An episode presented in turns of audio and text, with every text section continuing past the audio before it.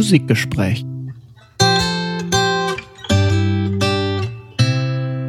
Herzlich willkommen zu einem neuen Musikgespräch.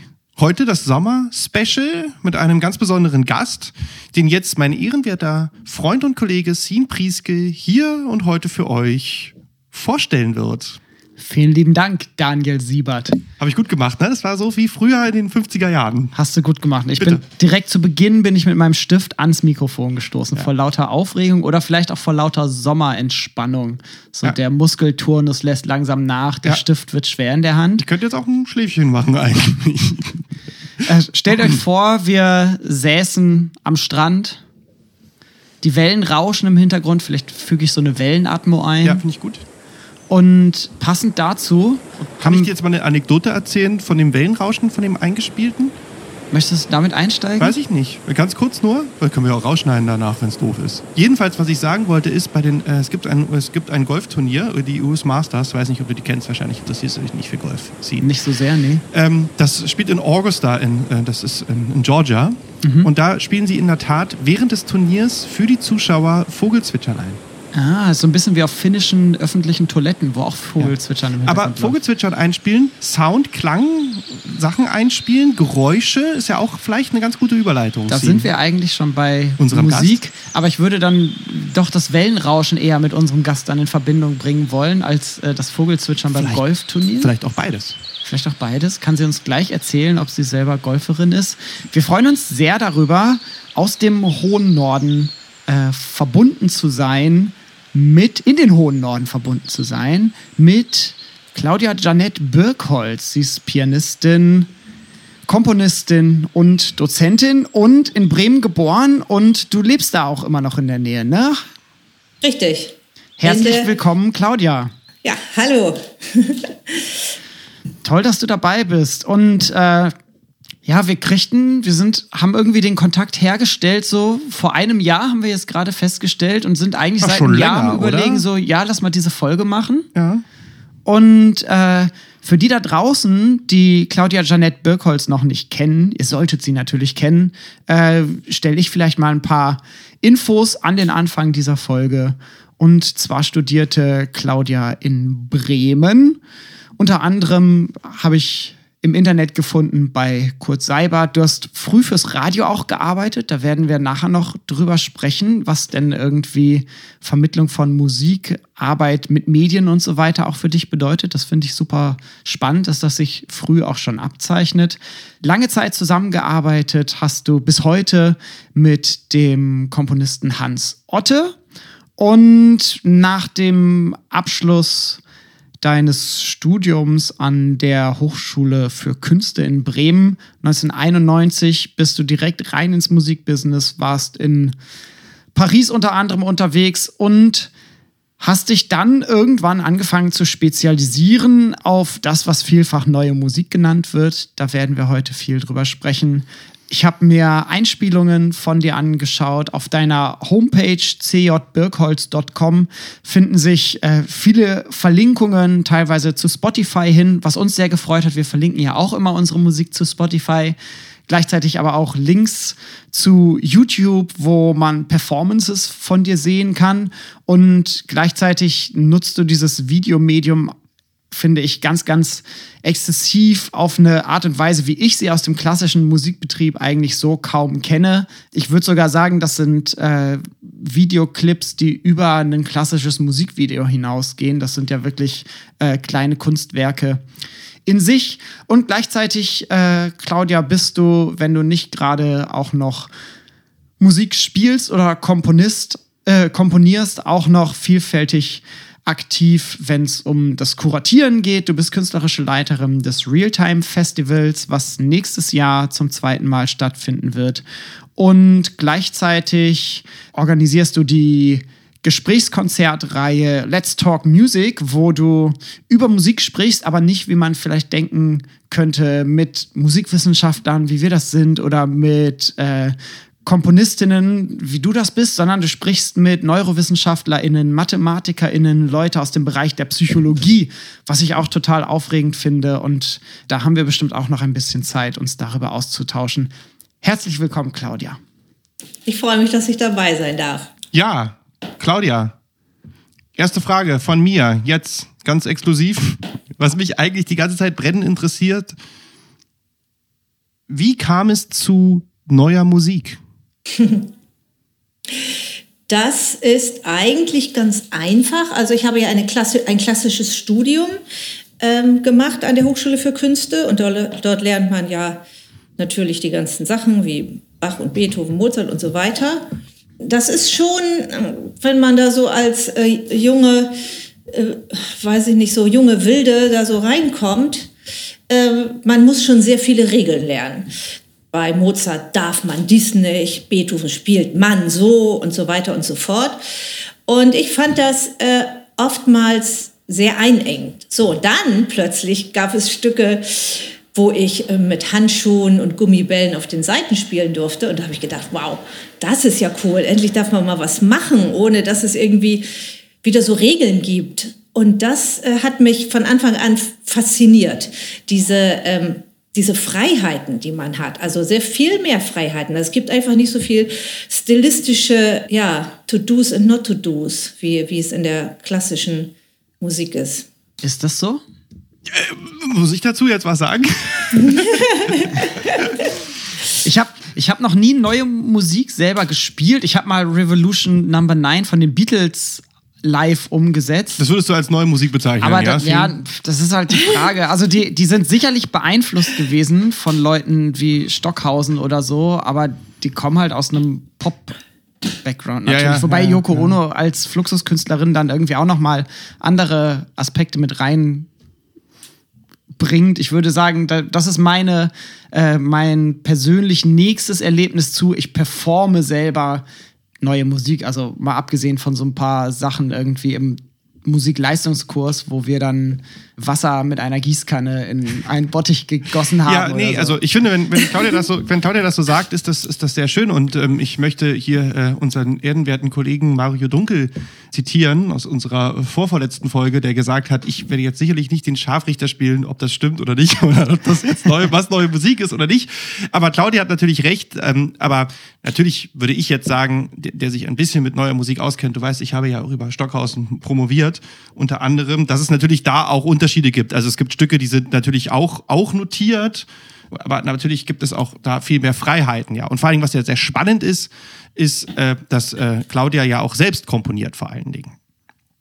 Ja, richtig. Also ich fand, äh, also ich mag Stockhausen ja auch sehr gerne. Klar, Stockhausen ist einer, der sehr präzise notiert. Ich meinte auch gar nicht damit, dass ich mich nicht an eine bestimmte Notation halten kann oder will oder das genau umsetzen will. Darum geht's gar nicht. Also es geht mehr darum, um dieses, also ein bisschen anstrengend, wenn man wenn man zum Beispiel irgendwo Mozart gespielt hat und dann kommt eine Dame XY zu einem und sagt, und sagte, ja, das war ja ganz schön, aber Mozart war das ja nicht, was sie gespielt haben. Dann denke ich mir, äh, wie, was? Wo ist da jetzt irgendwie wieder eine geheime Regel gewesen, die ich vielleicht durch einen falschen Pedalgebrauch jetzt auch nur für eine bestimmte Person oder vielleicht hat sie eine bestimmte Aufnahme im Kopf gehabt, die sich tausendmal angehört hat und kommt mit einer anderen Interpretation nicht klar. Also solche Sachen fand ich schwierig. Das, das meine ich nur. Also es ist ein, ein unverkrampf, eine unverkrampftere Herangehensweise. Also es sind nicht so verborgene Regeln, so, so wie so eine Geheimsprache. Ja, das meine ich eigentlich. Wann, wann war das eigentlich? Also war das ähm, quasi gleich nach deinem Studium? Also war das also sozusagen, man muss ja neue Musik auch kennenlernen. Ich glaube, ich habe gelesen, dass das auch in Paris geschah, sozusagen, mhm. dass dich mhm. da jemand herangeführt hat. Erzähl doch mal ein mhm. bisschen darüber. Das ist ja sehr spannend, weil es kommt ja auch so ein bisschen auf den Zeitgeist drauf an. Weil ich glaube, heutzutage sind wir da vielleicht schon ein bisschen weiter. Wenn ich mir, wenn ich an die Aufnahmen von, von Theodor Korenzis, Cosi van Tutte denke, das hat weniger mit Mozart zu tun und da gibt es auch immer einen großen Aufschrei. Also sozusagen, wenn es um Normsprengen geht. Aber das war ja sozusagen schon ein bisschen früher. Wir reden ja sicherlich von Anfang der 90er, oder? Wo das ja, ja, genau. Äh, es war, es war, ja. es war noch während meines Studiums. Das lief ja parallel. Wir haben während, während meines Studiums äh, bin ich Mitglied geworden in einem Quartett für zwei Schlagzeuger und zwei Pianisten. Ja. Und ähm, wir haben ähm, hier zusammen mit dem Institut Français viele französische Stücke aufgeführt. Äh, von Tristan Muirai oder von Leni Alexander. Und es sind auch äh, Kompositionsaufträge vom Institut Français für uns herausgegangen, zum Beispiel ans Hans-Joachim Hespers. Und das, waren schon, das war schon wirklich eine ganz andere Art von Musik als das, womit ich mich während meines Studiums sowieso befassen musste, um die Abschlussprüfung zu bestehen. Nicht jeweils ein größeres Werk, ein großes romantisches Werk, etwas aus dem Barock, etwas aus der Klassik, mindestens eine Sonate aus der Klassik, gibt es ja bestimmte Regeln. So, und das war alles irgendwie ganz klar. Und dann kam da dieses Stück von Hans-Joachim Hespers, der etwas für uns komponiert hat. Und ich habe am Anfang gedacht, huch, erstmal wie schön, ich muss überhaupt nichts üben, weil das Stück war, die eine Pianistin lag auf einem Tisch hinter einer Leinwand und hat im Sinne eines Schattenspiels Arme und Beine auf eine bestimmte choreografierte Weise bewegt. Ähm, ich saß ebenfalls hinter, diesem, hinter dieser Leinwand und habe im Schattenspiel meine Hände bewegt, wobei Hans-Joachim Hespers sagte, ich sollte doch mal das Rachmaninow zweite Klavierkonzert im Zeitlupentempo spielen. Habe ich dann versucht. Und die beiden Schlagzeuger, der eine war im Publikum und sollte mit verschiedenen Stöcken und irgendwelchen Gerätschaften das Publikum erschrecken. Und der zweite war hinter der Bühne und hatte auf dem Flügel, der in dem Saal auch vorhanden war, der stand, wie gesagt, nicht auf der Bühne, sondern dahinter, äh, irgendwas im Dunkeln gespielt. Und das war das Stück, heißt Hm von Joachim Hespers, Hans-Joachim Hespers. Und äh, wir haben gedacht, okay, hm, das ist eigentlich der richtige Titel. Und irgendwie war es ganz lustig, äh, weil ich muss, wir mussten das eigentlich, ich musste das nie üben. Und das war damals während des Studiums, man übt wie bekloppt. Man übt die ganzen Etüden rauf und runter. Ich habe vier bis sechs Stunden jeden Tag Klavier geübt. Und dann kommt plötzlich sowas und es wird komponiert und du führst das auf und hast ein schönes Konzert, toller Saal, tolles Publikum und musst dafür gar nicht üben. Also irgendwie, das war so cool. ja. Also es waren schon, schon tolle, befreiende Sachen, die ich da erlebt habe. Und das hat mich neugierig gemacht. Es hat mich neugierig gemacht, was gibt es noch? Und so kam eins zum anderen. Dann kam äh, John Cage dazu. Es hat mich interessiert, was heißt präpariertes Klavier. Dann hat John Cage, da habe ich zum ersten Mal den Begriff Toy-Piano gehört. Da habe ich gedacht, huch, was ist ein Toy-Piano? Ich habe mir ein Toy-Piano bestellt. Da habe ich geguckt, was gibt es sonst noch für Stücke für Toy-Piano? Und dann kam wirklich so eins zum anderen. Und dann natürlich für Klavier ist George Crump einer der großen Komponisten, wo man auch viele äh, Klänge Dinge im Inneren des Flügels macht oder man hat Zusatzgeräte, das ist bei Stockhausen ja auch so, dann hängen da plötzlich Schellen oder es ist eine Raketenabschussrampe im Flügel und all solche Geschichten, das hat mich immer fasziniert. Also diese Tasten zu verlassen und das Instrument ähm, auf eine ganz andere Art und Weise viel umfangreicher zu benutzen. Ja, das fand ich, fand ich, faszinierend. Finde ich heute noch faszinierend. Bin ich immer dafür, wenn irgendjemand eine äh, abgefahrene Idee hat, irgendwas zu machen, dann, dann bin ich dabei. Ich finde es ja auch faszinierend, dass du sagst, du hast eigentlich das am Anfang so sehr genossen, dass du nicht üben brauchtest. Und wenn du nachher dann äh, präpariertes Klavier spielst, ne, du hast von John Cage äh, die Sonatas äh, eingespielt, dann musst du ja nicht nur üben, sondern musst auch noch das Klavier präparieren mit den Schrauben und so weiter. Ist das nicht letzten Endes viel mehr Aufwand? Ja, im Prinzip ähm, ist das selten, dass man mal irgendwas hat, was man nicht üben kann, äh, soll oder ja, nicht kann, weil es einfach nur eine Choreografie ist. Das ist total selten. Gibt es aber eben auch. Aber viel häufiger ist es, dass man ähm, allein dadurch, dass man mehr Bewegungsabläufe hat als jetzt auf der Tastatur 88 Tasten in, einem bestimmten, in einer bestimmten Reihenfolge zu drücken, hat man zum Beispiel noch Schellen rechts und links. Oder man hat äh, Woodblocks links stehen. Oder muss gleichzeitig mit dem Fuß ein Becken bedienen und solche Sachen. Und das ist von der von den Bewegungsablaufen so viel schwieriger, weil ich muss permanent neue Bewegungsabläufe.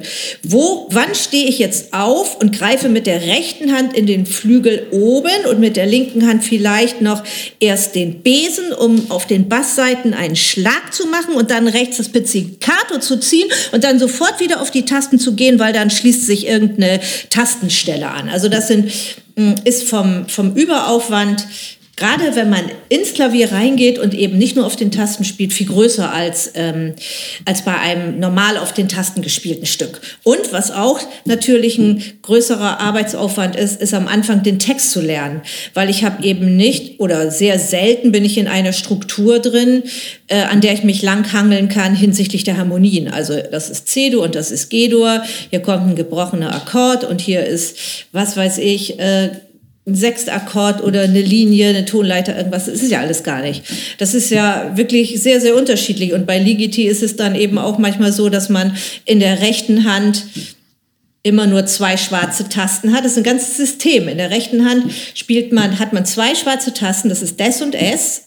Alles andere ist weiß. Und in der linken Hand hat man die Tasten Fes, äh, Ass und B und alles andere ist weiß. Das heißt, das sind zwei komplett unterschiedliche Systeme, die er entwickelt hat. Das ist überhaupt gar keine Tonart, die es gibt. Und dann auch noch rechts und links unterschiedlich. Das heißt, diese Anfangshürde zu überwinden, erstmal die richtigen Töne zu treffen, die ist dann schon manchmal immens. Hört sich kompliziert an. War es ihn? Ja, ich, ich spiele Gitarre vor allem. kennst, da, kennst du Ligeti? Ich, ich kenne Ligeti. Ich, ich habe so, hab ja auch Klavierunterricht gehabt. Also ich, ich also für mich ist so Bach das komplexeste gewesen, was ich dann gespielt habe. Und ich fand das schon sehr schwer, die beiden Hände zu koordinieren und dann äh, zwei, drei Melodien gegeneinander zu spielen. Nee, ich wollte dich nur gerade eben ein bisschen foppen, weil du im Vorfeld gesagt hast, du hättest keine Ahnung von neuer Musik. Aber wenn du Ligeti kennst und Stockhausen, dann ist doch schon in Ordnung. Ich, wie gesagt, ich habe Musikleistungskurs gemacht, Gesang der Jünglinge und so weiter, haben ah, wir ja. da auch besprochen. So, also ganz, ganz gut. Ohne Wissen bin ich nicht, aber ich bin wahrscheinlich hier in diesem Dreiergespann derjenige, ja, der am wenigsten weiß. Ja. Du, du, kannst dich gerne drüber lustig machen, da stehe ich drüber. Nein, nein, alles gut.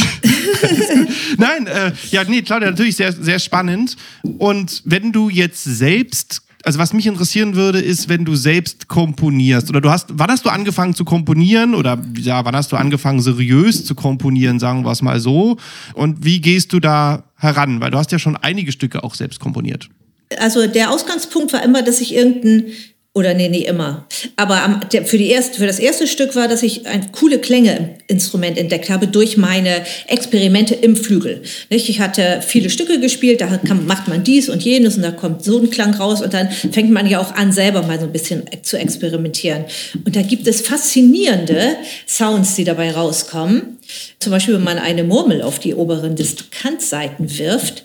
Das, das sind zwei Töne gleichzeitig zu, oder Entwicklungen die eine Linie geht nach unten und die andere geht nach oben. Das ist total faszinierend. Und dann hatte ich, als ich äh, eine Konzertreise in die Mongolei hatte, habe ich genau dieses Phänomen bei den Obertonsängern gehört. Die können das mit der Stimme machen. Das ist so ein, das sind zwei Töne, die die gleiche machen, die die gleichzeitig singen. Einmal den tiefen Ton und einmal diese Obertonlinie darüber. Und das fand ich so faszinierend, dass ich gedacht habe, oh, da komponiere ich jetzt mal ein Stück. Und das war das erste, das ich dann auch richtig notiert habe. Das war für Violine und Klavier damals, ist auch uraufgeführt worden hier in Bremen im Museum Weserburg.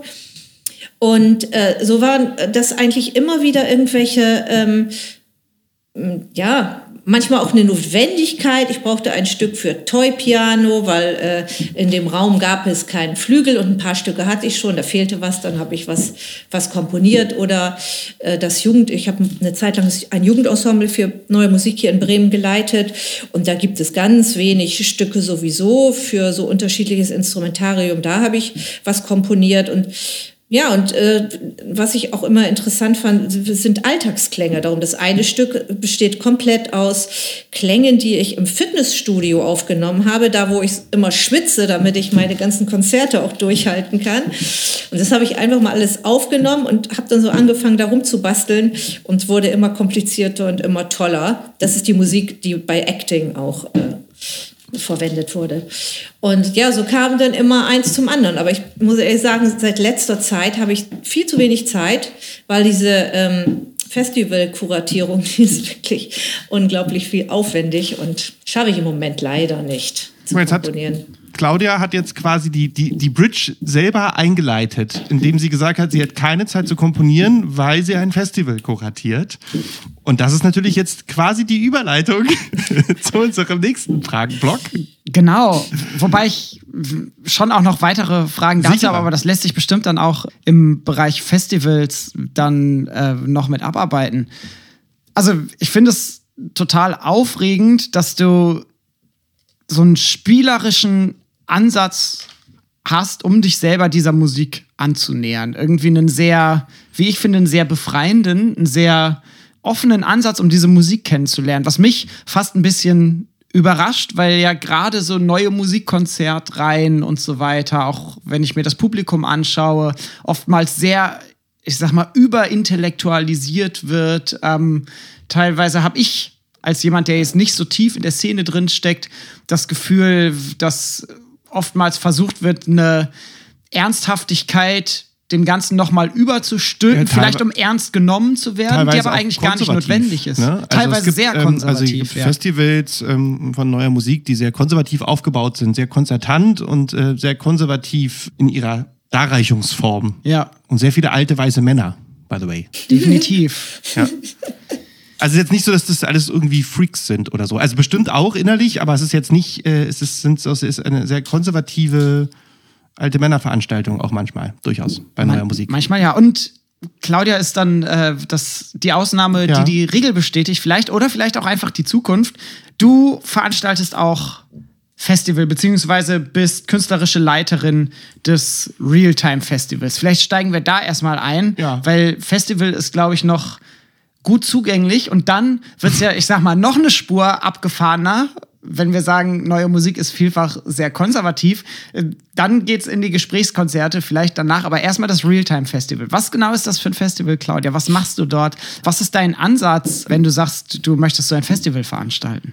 Im Prinzip war mein Ansatz vor zehn Jahren, dass ich ähm, nach vielen Rumreisegeschichten, wo ich äh, wirklich in anderen Städten und Ländern diese faszinierende Musik gespielt habe, nach Bremen kam und ähm, eigentlich nur einen schönen Cage-Tag in der Kunsthalle veranstalten wollte und dann auch damit mit dem damaligen Direktor der Kunsthalle gesprochen habe, dem Herrn Herzogenrath. Und der fand die Idee ganz cool, denn der, die Kunsthalle hat einen Cage-Raum oben unterm Dach. Dann hat er aber gesagt, ja, und wer soll das veranstalten? Wir können das nicht, wir sind ein Museum. Und dann hatte ich in einem von meinen auch äh, Art Gesprächskonzerten, die ich äh, im Rahmen der Hochschulkonzerte gemacht habe, äh, so diese, diese Frage mal oder das Problem, ich weiß nicht mehr genau, ich habe das irgendwie geschildert, habe gesagt, ja, wir würden ja gerne im Herbst einen Cage-Tag machen, eine Kunsthalle, die wäre auch interessiert, nur wir haben leider keinen Veranstalter, mal sehen, was wir machen. Da hat jemand aus dem Publikum gesagt, warum gründet ihr keinen Verein? So, das haben wir aufgegriffen und haben innerhalb von sechs Wochen diesen Verein gegründet, Realtime Forum für Neue Musik, zusammen mit vier oder fünf, ich glaube vier, fünf Gründungsmitglieder müssen das sein, mit fünf Freunden. Und seitdem macht dieser Verein re regelmäßig Konzerte in Bremen, hat aber schon nach zwei, drei Jahren, erstmal nach zwei Jahren das Jugendensemble auch gegründet und dann aber auch gesagt, Mensch, cool wäre das doch, wenn wir auch mal ein Festival machen würden. Und das sollte dann 2020 zum ersten Mal stattfinden. So, unsere... Ähm, 2020. Ja, genau, 2020. Und zwar im ah. Mai. Und ja, dann wunderbar. kam Corona. So. Oh nein, oh nein. Ja, genau. Und dann haben wir es verschoben auf den Mai 2021 und wir wisst, was da war, immer noch Corona.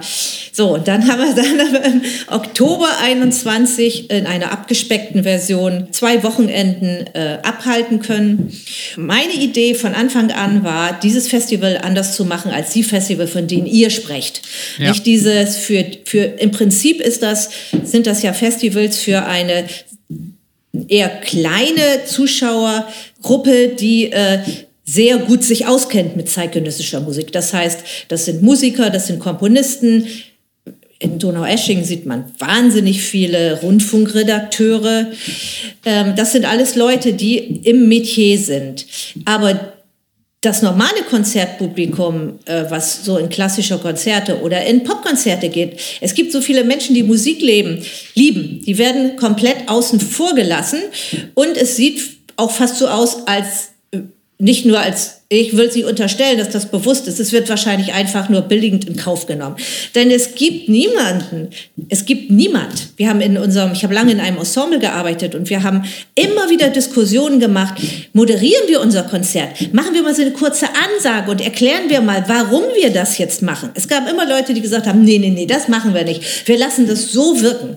So, und diese Musik so wirken zu lassen, dafür braucht man ein doch ein gewisses Vorwissen, sonst kann man sie nicht so wirken lassen. Die einzige Wirkung, die sie dann nämlich bei jemanden, bei einem Zuhörer hervorruft, der sich mit der Musik auskennt, ist komplettes Unverständnis und damit fühlt man sich sehr, sehr unwohl. Und dann möchte man eigentlich nur noch abhauen. Das habe ich mit einem Musikpsychologen mal ausführlich in einem meiner Gesprächskonzerte erörtert, dass das einfach ein bestimmter Fluchtimpuls ist, der dann dadurch ausgelöst wird, dass unser Gehör für Fernwahrnehmung zuständig ist und wenn äh, etwas sozusagen, wenn das Gehirn signalisiert bekommt über diesen akustischen Raum, das ist alles total unbekannt, ich weiß überhaupt nicht, was das zu bedeuten hat, dann werden wir in Alarmbereitschaft gesetzt. Das heißt, man möchte echt nur noch abhauen. So, und ähm, ich möchte aber, dass mein, dass mein Publikum nicht abhaut, sondern dass mein Publikum kommt und wiederkommt und noch jemand mitbringt, der es genauso cool dann finden wird.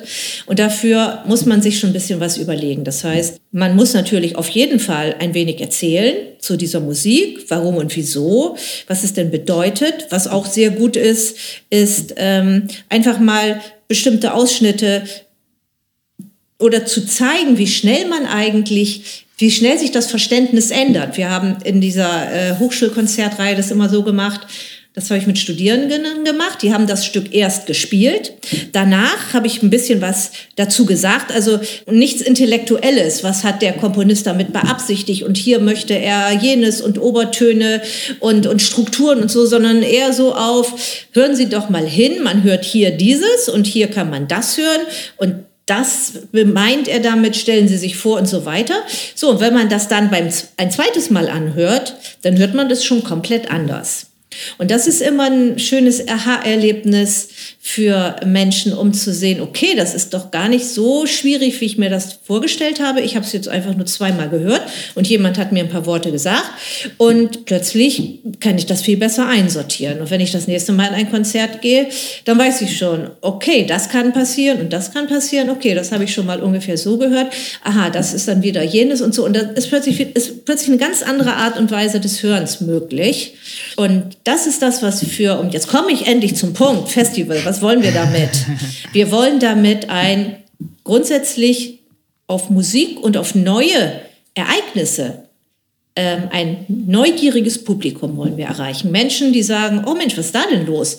Das ist ja was anderes mal wie. Das ist irgendwie mit KI und da gibt es Tänzerinnen, deren Instrument ist ihr Körper und die macht damit Klang und dann spielt sie mit zwei anderen Musikern zusammen und Videos auch noch im Hintergrund und alles reagiert aufeinander. Das ist ja cool, das gucke ich mir mal an. Solche neugierigen Menschen wollen wir erreichen damit. Und damit, und da müssen wir natürlich einmal übers Programm gehen, wir müssen aber auch über Meet and Greets gehen. Das heißt, dass man in Kontakt kommen kann mit Musikern, mit Komponisten, auch mal, auch mal Studierende, Kompositionsstudierende fragen, warum studieren sie das eigentlich? Die haben ja alle Gründe dafür. Das ist ja alles sehr, sehr spannend. Und ja, da versuchen wir, ähm, so eine andere Herangehensweise zu finden, um wirklich ein, ein größeres, sehr viel größeres Publikum zu finden für diese Art von Musik.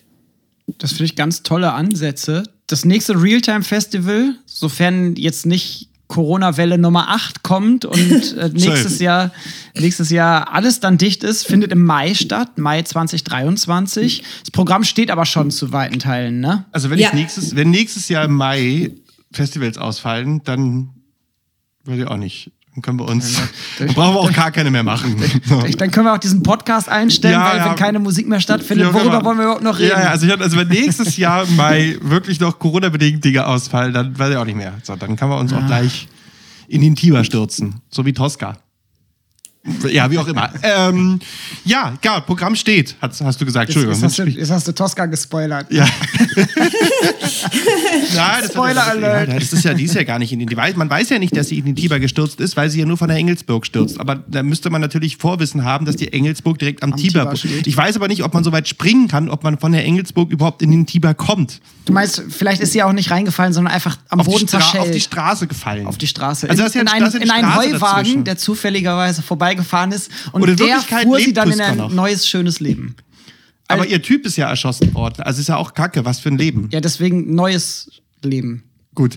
Anyway, Sommerspecial. Ähm, Entschuldigung, Claudia. Weißt du, das ist, wir müssen, wir sind ein bisschen, das ist ja auch, wir haben ja frei eigentlich. Eigentlich haben wir ja frei. Eigentlich haben wir frei. Das ist unser, unsere Festival Edition. Ja, das ist richtig. unsere Festival. Nein, also das Programm steht im Sommer 23. Erzähl doch mal, was, was erwartet uns, wenn wir nach Bremen kommen im Mai?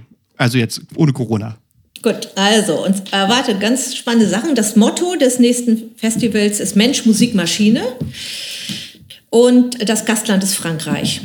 Und es geht vor allen Dingen um Entwicklungen, ähm, also neue, es sind neue Instrumente dabei. Es sind aber auch ähm, äh, Instrumente dabei, wie eine, also die mit KI zusammen entwickelt worden sind. Also wir haben ein Konzert dabei, da hat eine äh, italienische Komponistin, Maria Artemi Giotti, ein robotisiertes Schlagzeug entwickelt, was zusammen mit einem menschlichen Schlagzeuger improvisiert. Das ist faszinierend, weil das bedeutet ja, dass dieses robotisierte System zuhört. Was macht der Schlagzeuger? Dann sozusagen das verarbeitet, etwas entwickelt, das dann wieder auf dieses Schlagzeug überträgt und spielt. Und dann reagiert der Schlagzeuger wieder darauf. Das heißt, das ist ja wirklich ein kompliziertes System.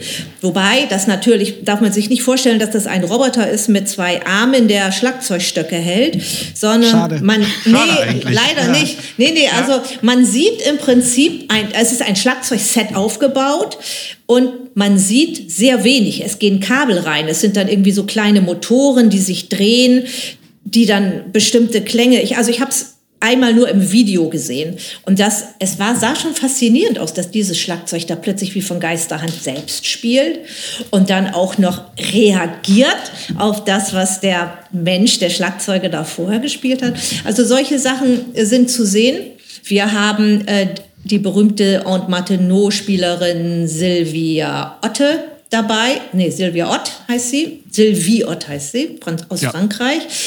Wir haben den, äh, einen Preis mit einer Preissumme von 30.000 Euro ausgelobt. Dieser Preis wird ausgeschrieben für im Prinzip eine Multimedia-Performance. Also wir haben äh, es ist ziemlich offen. Es geht darum, ein neues um ein neues Aufführungskonzept. Und es geht an Musiker, Tänzer, äh, Komponisten. Es muss im weitesten Sinne eine, ein Werk sein, was äh, im weitesten Sinne äh, zeitgenössische Musik ist. Aber was wir, wir möchten natürlich auch, dass das Motto Mensch, Musik, Maschine dort eingebracht wird. Das heißt, äh, es wäre schön, wenn irgendwie vielleicht ein neues elektronisches Instrument oder was mit Multimedia oder was mit KI. Also es geht äh, dann mit Sicherheit in Richtung äh, Multimedia-Performance. Das wird, äh, ist jetzt ausgeschrieben. Man kann sich noch bewerben bis zum 31. Mai.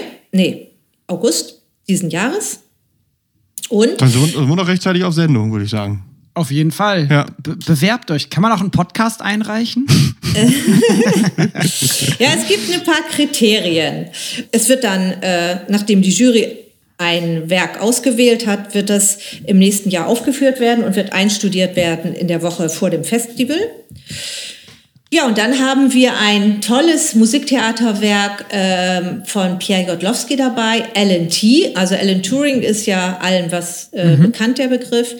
Und ähm, ja, das ist, äh, ist ein, ein Multimedia-Werk. Also da ist KI dabei und äh, ein Schauspieler dabei, eine Sängerin, ein Ensemble, da ist Video dabei, da sind Live-Kameras dabei, Live-Elektronik, also alles, was man sich eigentlich nur vorstellen kann. Und das ist auch das, was ich so faszinierend finde an dieser neuen Musik, was ich noch nicht erwähnt habe, dass die, dass diese ganzen neuen technischen Entwicklungen ja immer auch von Künstlern aufgegriffen werden und künstlerisch verwurstet werden sozusagen. Und ähm, dass da so, da kommen so spannende Sachen bei raus und man lernt so, so tolle Leute kennen, die sich echt Wahnsinns Gedanken machen und dann irgendwas entwickeln. Wir haben ein, äh, zum Beispiel eine Aufführung dabei, da ist die Tänzerin selbst das Instrument und wird verkabelt mit, äh, mit einer Leinwand es ist, ist toll. Ich habe das, äh, ich habe die, die Videoaufnahme gesehen. Das mache ich natürlich, wenn ich, wenn wir die, äh, wenn wir die Werke auswählen, die wir beim Festival zeigen wollen, dann recherchieren wir natürlich sehr genau. Ja, Wie sieht das aus? Ist das auch was fürs Auge? Ist das was fürs Publikum? Es muss was zu sehen sein. Es, es, es soll nicht vier Leute sein, die auf der Bühne sitzen und irgendwelche Kratzgeräusche machen und man fragt sich hinterher, was soll das denn? Also ich meine, es gibt auch, muss man, das muss ich gleich mal eben einschränkend sagen. Ich hatte ein sehr erhellendes Konzert gehabt. Da waren nur so Kratzstücke. Und mhm. ich habe vorher, habe ich nämlich immer gedacht, äh, also mit den Stücken kann ich aber auch nichts anfangen, wenn man wirklich nur so Schabegeräusche macht. So. Ja. Das war immer so für mich, oh nee, alle Leute, also echt ein bisschen Klang wäre schon gut.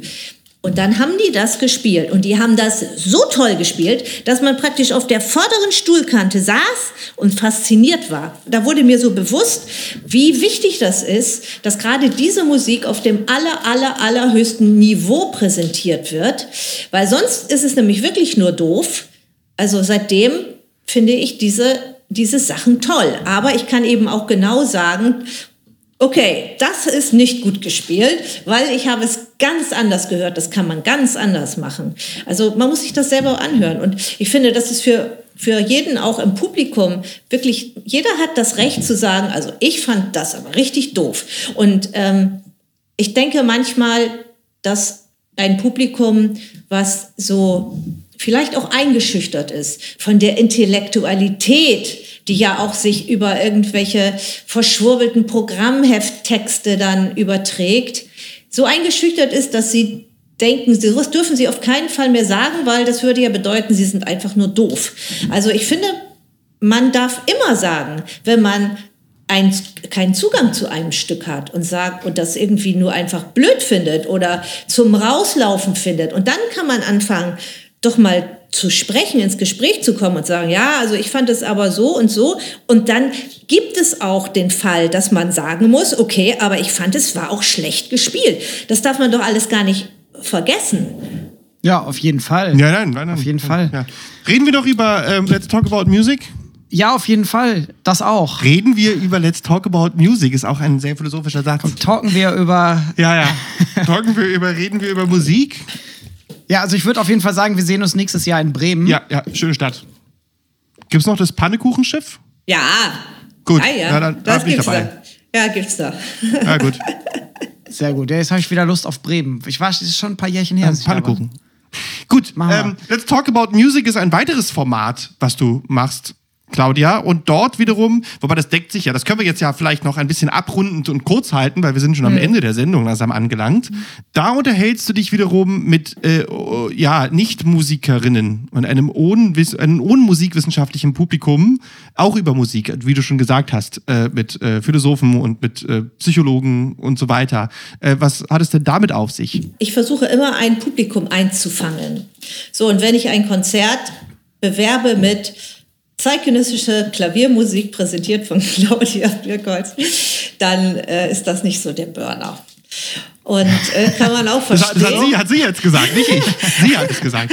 Ja, ja, ja. also ich versuche ähm, erstmal zeitgenössische Musik das lockt kein Publikum. Es ist eher im Gegenteil, wenn ich sage, ja, neue Musik, zeitgenössische Musik, kommt manchmal dann so die ganz vorsichtige Frage, ist das sowas wie zwölf Tonmusik? Ja, und wenn ich dann, äh, dann wenn ich dann auch noch sagen muss, äh, ja, im gewissen Sinne schon, äh, weiß man schon, was das bedeutet. Also das ist, zwölf Tonmusik ist ja nun verschrien als das grässlichste und schrecklichste, was es gibt.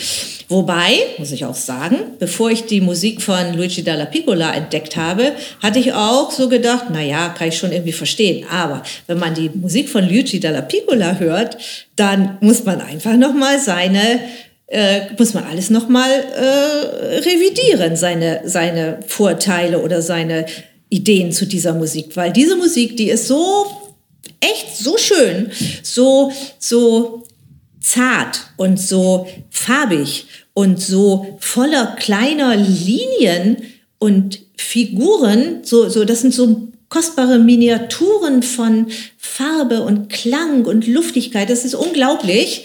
Und äh, ist übrigens die neue Aufnahme, die ich jetzt gerade gemacht habe, die CD, die man dann bald auch auf meiner Homepage mm, über Spotify hören kann. Also es ist unglaublich schöne Musik. Also darum, das nur noch mal eben der kurze ähm, Abstecher zu, zu zwölf Tonmusik. Auch da gibt es einfach immer viel zu entdecken und es ist, diese Musik ist einfach so wahnsinnig reichhaltig. Man kann nicht einfach sagen, oh, ich habe was gehört, das ist nichts für mich. Das, das das stimmt eben einfach nicht. Es gibt unterschiedliche Sachen so, aber worauf ich zurückkommen wollte, ist ja, ich versuche mein Publikum schon einzufangen. Und das versuche ich eben, indem ich bestimmte Interessengebiete daran kopple. Zum Beispiel ähm, mit, ähm, was sehr interessant war und auch sehr voll war, war das Konzert mit dem Neurologen, mit dem Gehirnforscher von der Jakobs-Universität in Bremen. Den habe ich nämlich vor langer Zeit schon einmal kennengelernt weil ich mit ihm darüber sprechen wollte, ob äh, zeitgenössische Musik im Gehirn eigentlich anders verarbeitet wird als äh, jede andere Musik.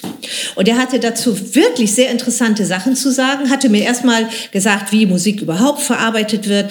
Und das ist, da gibt es wirklich sehr unterschiedliche Sachen. So, wenn ich das jetzt ähm, verstehe, dann kann ich zum Beispiel auch in meinen Moderationen darauf eingehen. Wenn ich also kurz eben Einstiegshilfen zu den Stücken gebe. Und ich kann aber auch darauf eingehen bei meiner ähm, Auswahl äh, der Programmreihenfolge zum Beispiel. Also und da, mit dem habe ich zum Beispiel eines, ein Konzert gemacht im Rahmen dieser Let's Talk Music Reihe, wo es eben darum geht, wie wird Musik verarbeitet im Gehirn und wie ist das bei zeitgenössischer Musik anders. Und äh, mit dem Musikpsychologen habe ich es dann eben ähm, da ging es eben um, wie, was bewirkt Musik in uns und was bewirkt eben zeitgenössische Musik in uns. Und auch das waren wieder total spannende Sachen und auch das Konzert war sehr voll. Und Gesprächskonzert heißt natürlich auch immer, das Publikum kann Fragen stellen. Also es waren alles äh, wirklich sehr, sehr spannende Sachen. Und mit dem mit dem KI-Professor aus Osnabrück. Da ging es dann darum zu zeigen, was kann KI eigentlich? Wie klingt das eigentlich, wenn KI ein Stück komponiert? Kann man den Unterschied irgendwie hören, wenn die KI ein Mozart, eine Mozart, äh Quatsch, eine Chopin-Mazurka komponiert und dann spiele ich eine normale Chopin-Mazurka? Kann ich den Unterschied merken? Wie funktioniert das überhaupt, dass KI Musik komponiert? Wo, und wo sind die Grenzen? Das war auch, war auch ein total spannendes Konzert. Und das letzte eben über Ligeti mit dem äh, berühmten Mathematik, mit dem berühmten Mathematiker Heinz Otto Peitgen, der den Ligeti ja sehr lange persönlich gut gekannt hat und ähm, mit dem er immer über die Fraktale äh, diskutiert hat und äh, wie diese Supersignale entstehen und was das alles bedeutet. Also sehr, sehr spannend und ähm, das Publikum kommt dann wirklich äh, aus einer anderen Ecke und erfährt sozusagen, by the way, okay, diese Musik ist, äh, ist interessant, das ist ein interessantes Thema. Diese Reihe hat jetzt mittlerweile schon ein gewisses Stammpublikum. Corona hat uns natürlich da auch etwas zu schaffen gemacht, aber jetzt geht die Reihe wieder los. Zwei Konzerte gab es schon in diesem Jahr. Im Herbst äh, wird das dritte sein. Und äh, ja, es läuft. Es ist ein, ein schönes Format. Und vor allen Dingen auch für mich. Ich lerne so unglaublich viel, was ich vorher nicht wusste. Das ist echt total schön. Das ist toll. Ich habe auch ganz viel heute gelernt. Ich finde es äh, total erhellend, Claudia, wie du äh, versuchst, neue Musik in irgendwie einem anderen Rahmen zu präsentieren, an andere Leute heranzutreten. Ich hoffe, dass das für unsere Hörerinnen und Hörer da draußen auch Inspiration sein kann, einfach mal zu überlegen, hey, was ist denn das für Musik, mit der wir täglich zu tun haben und äh, wie kann diese Musik auch einen anderen Outreach kriegen, als sie bislang vielleicht erfahren hat. Es sind bestimmt auch Leute dabei, die unseren Podcast hören und selber Festivals veranstalten. Wir haben ja mal eine Folge gehabt, wie organisiere ich ein Musikfestival Richtig. mit Christoph Drescher. Äh, Vielleicht spricht das ja die gleichen Leute an, vielleicht habt ihr ja was mitnehmen können aus den Inspirationen und Ideen von Claudia. Mit Ligeti sind wir quasi dann schon am Ende der Sendung angekommen, weil äh, du hast jetzt Ligeti aufgenommen und da kommen jetzt, weiß nicht, Ende des Jahres, Anfang nächsten Jahres dann die Aufnahmen raus. Nächstes Jahr wäre Ligeti 100 geworden, also an sich quasi ein Geburtstagsalbum, wenn man Richtig. so möchte. Mhm. Claudia, wir verlinken deine Homepage. Da kriegt man wahrscheinlich irgendwie alle nötigen Informationen, wenn was Neues ja. ansteht. Ne? Genau. Mhm. Prima. Ja, das war doch ein sehr, äh, ein sehr authentischer, äh, vor Enthusiasmus sprudelnder Gast in unserer Sommerfolge, Seed. Ja, mega. Ich, Ja. Ich bin hellauf begeistert und ich habe mein Wasser hier jetzt beinahe ausgetrunken und Ich auch.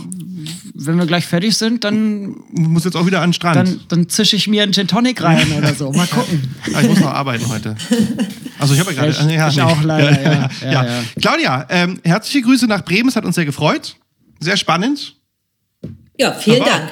Das war's, würde ich sagen. Ja. Das war's. Das war unser Mus unsere Musik Summer Edition Musikgespräch im Sommer und Das Sommerkonzert. Ich, Das das, äh, das, Sommerkonzert. das Sommerinterview. Ich wollte es das Sommerinterview nennen. wie, wie beim ZDF immer. Cl- Claudia, du hast doch vorhin gesagt, mit irgendwie Claudia Birkholz präsentiert neue Musik. Äh, das ist nicht so der Burner, hast du gesagt. Wir, woll- wir hatten überlegt, ob wir das irgendwie nennen. Zeitgenössische Musik präsentiert von Claudia Burkholz. Jetzt ist es vorbei. So, können wir das nicht mehr machen. Wie sollen wir die Folge nennen? Das, das kriegen wir hin. Lass dich überraschen. Ihr nennt es einfach der Burner mit Claudia Ja. Birkholz.